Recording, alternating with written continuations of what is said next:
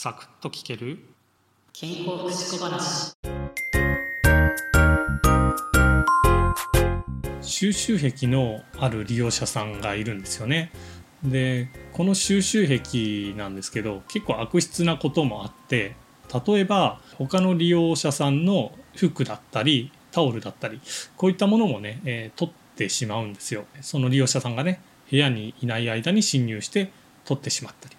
とかっていうのがあるんですね。でうち入所なので大概、えー個人のねものには名前が付けられてるんですけどタオルだったり服だったりしたらその名前がねついてる部分を切り取ったりですとかね、えー縫い付けてあるものならその縫い付けてある布をですね破いてしまって、えーその部分だけを捨ててしまったりですとかね、えそういったことをねしていやこれ A さんのじゃないですかってその人に聞いた時にいやいやこれは僕が前から持ってたものなんだよで、えー名前も書いてあるよっていうふうにまあね自分で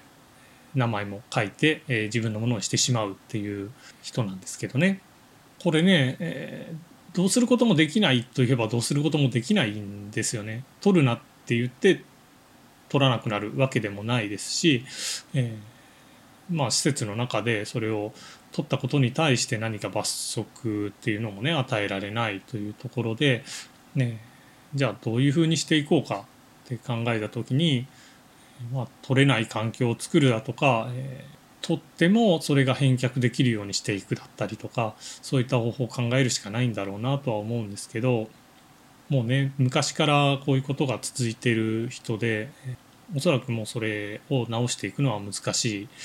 だろうなと思いますし、まあ、その人をね直していくというよりはやっぱ環境調整なのかなっていう気もしてますし正直ね、えーどういうふうにしたらいいかっていうのは悩んでるとこでもあります。